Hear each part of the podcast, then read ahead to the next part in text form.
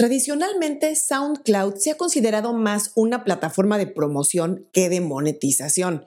Desde que surgió en 2007, esta plataforma de streaming de audio ha ido ganando mucho terreno entre músicos y productores, e incluso podcasters, gracias a su uso súper sencillo y a los distintos recursos que brinda para conectar a los creadores con los fans, oyentes nuevos que los descubren pero desde hace unos tres años, SoundCloud ha incorporado opciones de monetización y han hecho mucha promoción diciendo que ofrecen términos mucho más favorables para los artistas en comparación con los modelos de pago de las plataformas tradicionales como Spotify, Apple Music y demás. En este programa te voy a explicar cuáles son las formas de monetizar la música en SoundCloud y también cuál es la letra chica y los factores en contra. Así es que tendrás toda la información para ver si es algo que te conviene o no.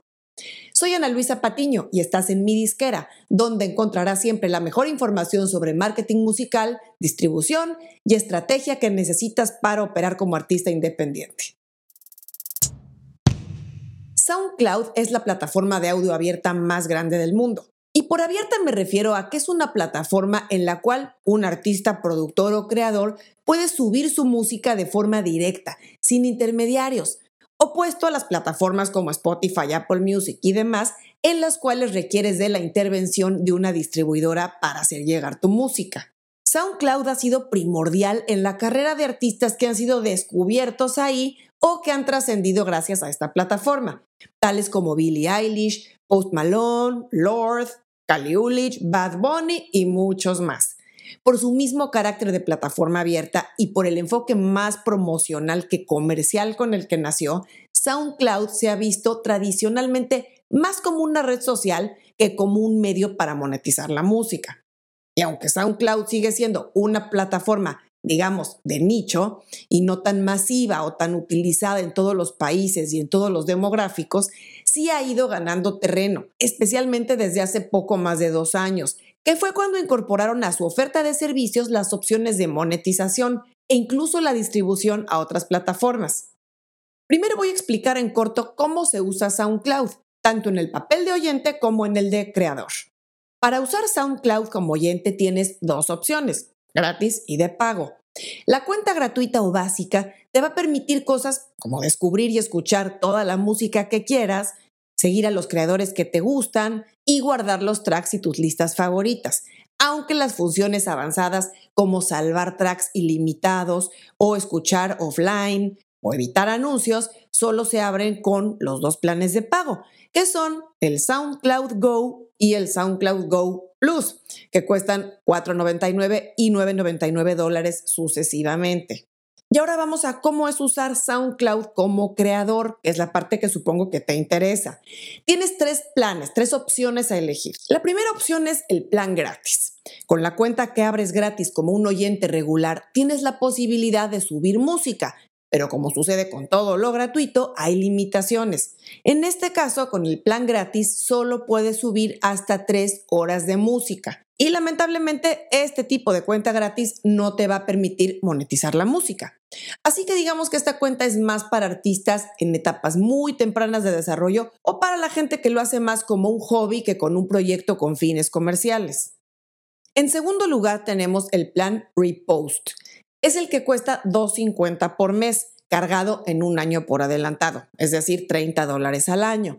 Este plan te va a incluir la distribución de canciones ilimitadas a Spotify, Apple Music, YouTube Music, Instagram, TikTok y otras plataformas, y algunos otros recursos y herramientas de apoyo promocional. En este plan ya vas a poder monetizar tu música, no solo dentro de SoundCloud, sino también en las plataformas que ya te mencioné, a las cuales SoundCloud va a entregar tu canción. Digamos que en ese sentido, SoundCloud hace el papel de distribuidora. Y en tercer lugar tenemos el plan Pro Unlimited el cual ya tiene todas las ventajas de los planes básico y repost, más funcionalidades avanzadas, especialmente en lo que se refiere a la subida de tu música y su manejo. Por ejemplo, en este plan ya puedes calendarizar tus lanzamientos, lo cual no puedes hacer en los otros dos planes. Puedes también reemplazar tracks sin perder sus estadísticas, masterizar la música a menor costo, acceder a analíticas avanzadas de tu música y descuentos, entre otras cosas.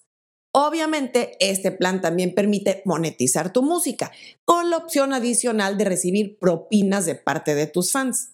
Te voy a dejar en las notas el enlace a donde puedes revisar a detalle todas y cada una de las funcionalidades de cada plan, porque aquí nos vamos a concentrar ahora exclusivamente en la parte de la monetización. Así es que yendo directo al punto de la monetización, la cosa funciona así. Como decíamos, si subes tu música en el plan gratuito, no podrás recaudar dinero por tus canciones, con lo cual la opción de monetización queda abierta únicamente a los dos planes de pago, el Repost y el Unlimited. Con ambos planes, el creador tiene el acceso al programa SoundCloud Premier, que es justamente la opción de monetizar su música. Pero aquí viene el primer inconveniente. Dije opción de monetizar porque es justamente una opción, no es algo automáticamente para todos.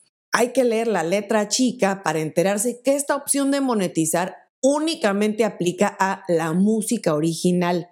Esto quiere decir que es la música de la cual los artistas son dueños al 100% en cuanto a la propiedad de la grabación o máster y a los derechos autorales y esto va a descalificar automáticamente covers y remixes, así como música que hayas cedido ya a una distribuidora, sello o disquera para su distribución. En pocas palabras, si ya tienes tus canciones distribuidas en Spotify, Apple Music y demás, no vas a ser elegible, porque técnicamente tu distribuidora es la dueña de los derechos de monetización en esas plataformas a las que SoundCloud distribuye. Digamos que estarías duplicando la distribución. Además, hay algunas otras restricciones, como que el creador tiene que ser mayor de edad, no tener ningún strike o falta de copyright en las plataformas y tener al menos mil reproducciones de su música en países donde SoundCloud ofrece suscripciones y pone publicidad, los cuales son solamente Estados Unidos, Reino Unido, Canadá, Australia, Francia y otros más, pero ningún país hispanoparlante. Estarás de acuerdo conmigo que esto ya reduce enormemente el filtro para ser elegible a monetizar en SoundCloud. Y aquí viene la parte interesante para no quedarte fuera de la jugada en esta plataforma. Si no cumples con los requisitos o no te interesa hacer uso de la distribución de SoundCloud a otras plataformas, simplemente porque ya tienes esas plataformas cubiertas con tu distribuidora, no necesariamente te tienes que olvidar de SoundCloud. Para empezar, lo primero es revisar con tu distribuidora si ellos ya distribuyen a SoundCloud, porque recientemente varias de ellas han estado incorporando esa plataforma en su lista de canales de distribución. No te sorprende enterarte que tu música ya está en SoundCloud y ni siquiera te has enterado. A la fecha, distribuidoras como OneRPM, Dito Music, Lander, RouteNote o Altafonte ya manejan distribución a SoundCloud. Con lo cual ya estarás automáticamente monetizando tu música en esa plataforma tal como lo haces en Spotify, Apple Music y las demás. Pero si tu distribuidora no cubriera SoundCloud, como es el caso de CD Baby, por ejemplo, siempre tienes la opción de usar SoundCloud como una plataforma promocional, es decir, sin monetizar. Yo sé que no es lo ideal, especialmente cuando siempre digo que no hay que dejar dinero en la mesa y hay que cubrir absolutamente todas las formas de monetización posible. Pero también, siendo realistas, el nivel de uso que tiene SoundCloud, especialmente en los países de habla hispana, es relativamente bajo aún, con lo cual eh, serían unos pocos centavos o pesos lo que estarías dejando de ganar. No es tan significativo. Pero en cambio, SoundCloud sí puede servirte como un vehículo de promoción, como una herramienta de conexión y de networking con otros músicos, con productores y bueno, pues con público en general. Abriendo tu cuenta de usuario en SoundCloud como un oyente regular, vas a poder tener hasta tres horas de música arriba, y bueno, si tienes más de eso, puedes elegir lo más representativo de tu música y aprovechar las funcionalidades de compartir, de enviar mensajes y demás interacciones que te ofrece SoundCloud. Y así podrás irte relacionando pues, con otros músicos, productores y demás. Para concluir, quiero comentar que no se necesita clavarse horas en SoundCloud para sacarle provecho. Simplemente si mantienes un perfil activo, respondes a mensajes e interactúas de forma regular, irás expandiendo tu alcance e influencia en esta plataforma. Como siempre digo, todo suma. En otro programa futuro voy a hablar más a detalle sobre las prácticas recomendadas de cómo usar SoundCloud. Pero por hoy, hasta aquí llegamos. Nos vemos muy pronto.